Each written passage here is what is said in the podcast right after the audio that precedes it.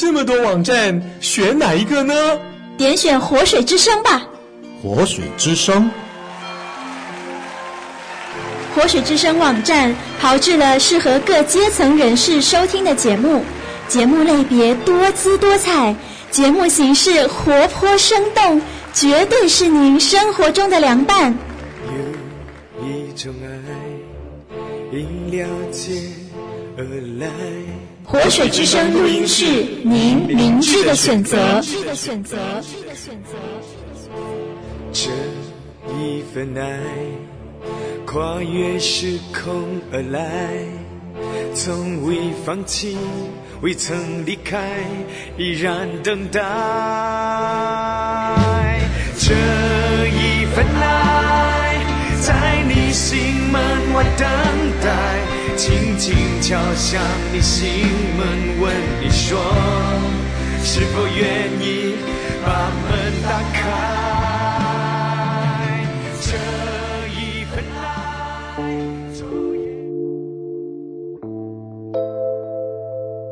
月下新曲，月光下的随想，星空下的眺望，播客小人物。陪你话家常。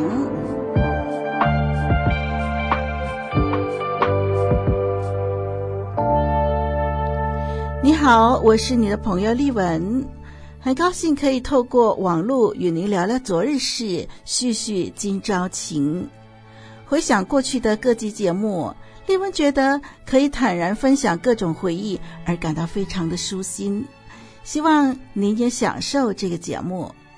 今天晚上，我们就来谈谈各国文化吧。每个民族、不同国家、不同区域都有不同的文化。有时候呢，我们到其他国家旅行、出差、深造，嗯，都多多少少会面对一些文化冲击，需要花点心力回过神来，告诉自己：哎，这是人家的文化哦，别介意，别往心里去。丽文呢，早期是个非常冲动、脾气火爆的人哦，有时候感到别人的文化，哎，有一些不能够认同的部分，就会很不开心。有的时候，当然也会遇到一些文化很合心意的，觉得格外的欣赏。那么这一集谈到文化冲击，既然是有冲击，当然就是着重于分享个人感受不太舒畅的部分了。先说喽，各国民族文化都有优缺点，在此不是要批判谁对谁错，纯属分享个人遭遇的内心冲击。先从韩国说起吧。二十几年前，丽文去韩国出差的回忆。韩国的男性在社会上地位比女性高，上司的尊贵地位呢也非常明显。上司每天上班的时候，员工都要列队在办公室大门口迎接鞠躬。下班的时候呢，上司还没有离开办公室的话，员工是不准先离开的哦。下班以后，上司离开办公室的时候，员工都要列队鞠躬目送上司。男人在家里出门要上班的时候，做太太的孩子的都要在门口目送。男人下班回家踏进家门，太太孩子也必须站在门口迎接，嘴里还要说：“您今天真是辛苦了。”啊，丽文在想啊。如果在丽文的家乡，老公下班回家的时候，做太太的很可能是在厨房忙到满头大汗。老公一踏进门呐、可能太太就会一面的烹饪，一面的高声说：“哦，回来了！哎，那么快点帮我收一下衣服啊！天黑黑的要下雨了，快收衣服！” 哈哈哈哈，在丽文住的这个呃丽文的家乡呢，男人可没机会当皇帝。对了，韩国有个文化，就是当见面的时候呢，呃，尤其是面见工作伙伴的时候，如果你是女性啊，那你必须等男性职员主动伸手跟您握手，女性是不可以主动与男性握手的。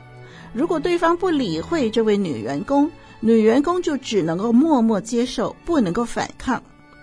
丽文去韩国出差的那一次啊，跟自己公司的男女员工一起并排站在一块儿，对方公司的男性主管们呢就欢迎我们，跟我们逐个握手。站在丽文左边和右边的都是男员工，对方韩国公司主管们跟每一位男员工握手，来到丽文的面前，看了丽文一眼啊，丽文不由自主的就伸手想握手，对方竟然越过我，跟旁边的男员工继续亲切的握手，表示友好。哦，我啊，当时真的好傻眼。好一个男尊女卑的社会！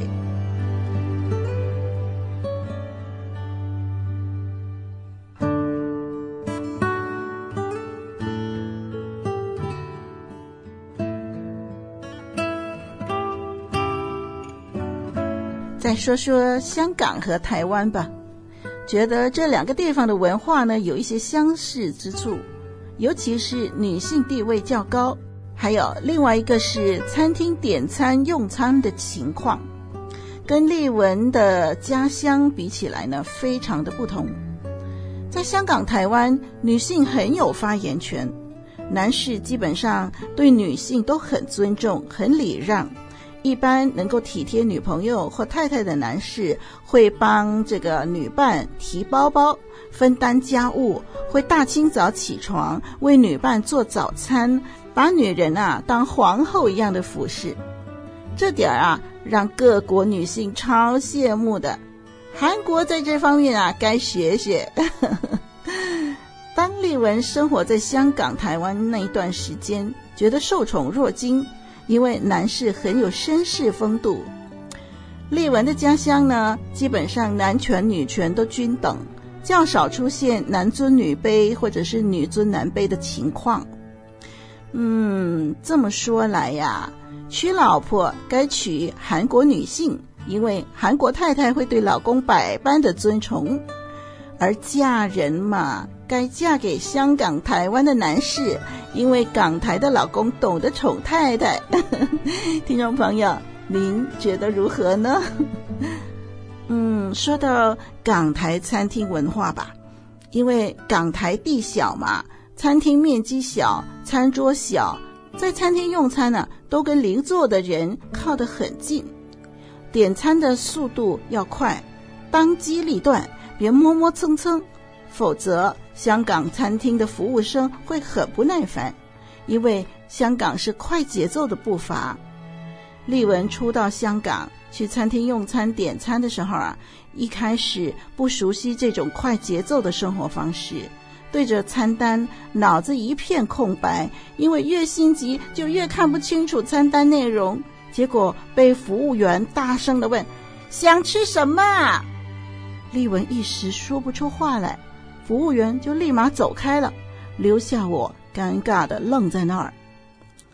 台湾餐厅呢，则是给客人餐单和画笔，客人自己画下要点的食物。但是如果同一种食物要点超过一份，比如说要点五份，就要在餐单上写上“正”，正确的“正”这个字，“正”有五笔画，表示有五份，而不是写罗马数字的五。这在丽文家乡的餐厅来说是很不同的。刚开始啊，丽文就很不习惯，常都写错，就写罗马数字的一二三四五。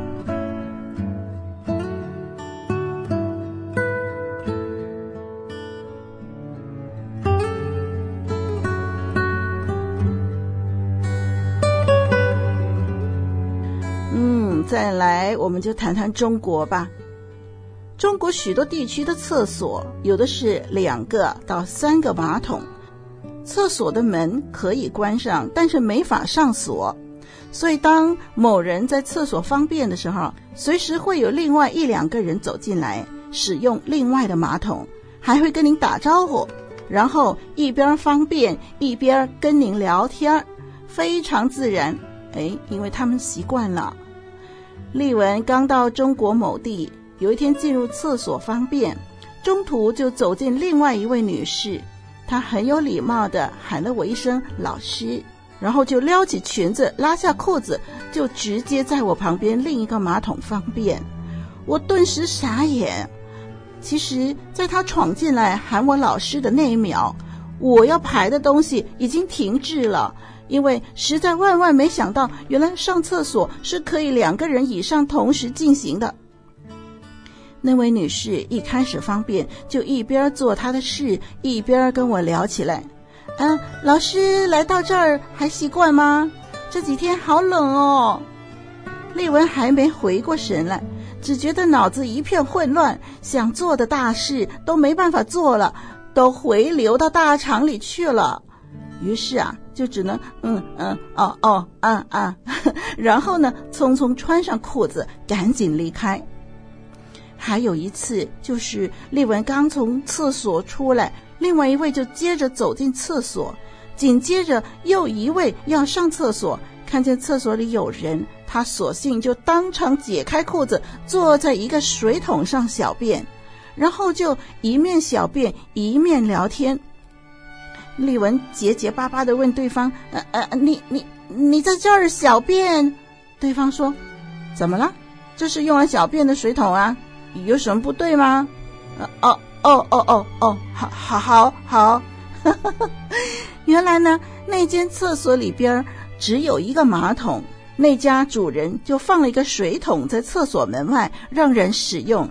等水桶的尿液快满了，才一次性倒掉尿液，清洗水桶。这我能理解，因为他们都习惯两三个人在一起上厕所嘛。只是。在在厕所门外，工人小姐还若无其事的跟别人聊天，对我来说还真是奇葩。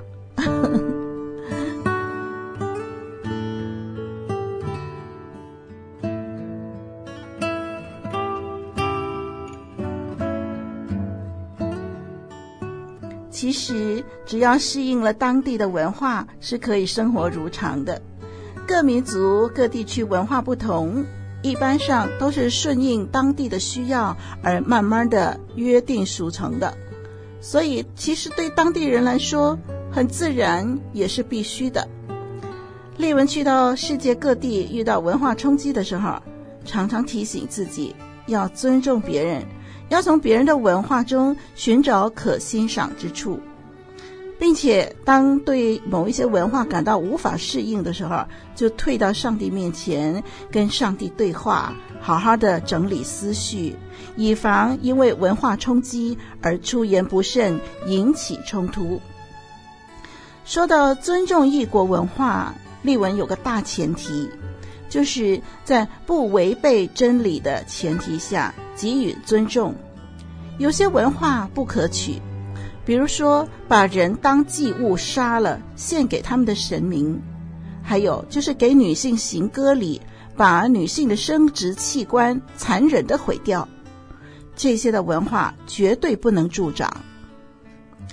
但愿更多好的文化继续发扬光大，不良文化早日被摒弃。好了，暂时聊到这儿喽。我是丽文，晚安。